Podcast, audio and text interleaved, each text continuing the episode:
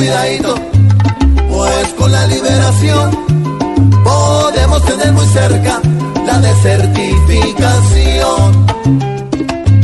Si a Santrich lo dejan libre, tú que puede quedar nulo. Y esas seis objeciones empiezan a oler a cuidadito, cuidadito, porque aquí la subversión parece que tiene fijo carro curul y pensión. Diciendo esto, ay hombre, justificando las pruebas.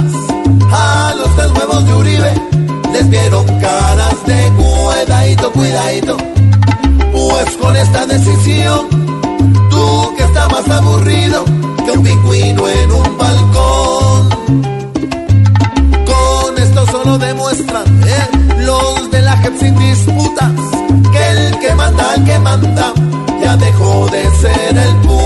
cuidadito, cuidadito, porque si su extradición, Trump debe de estar llorando.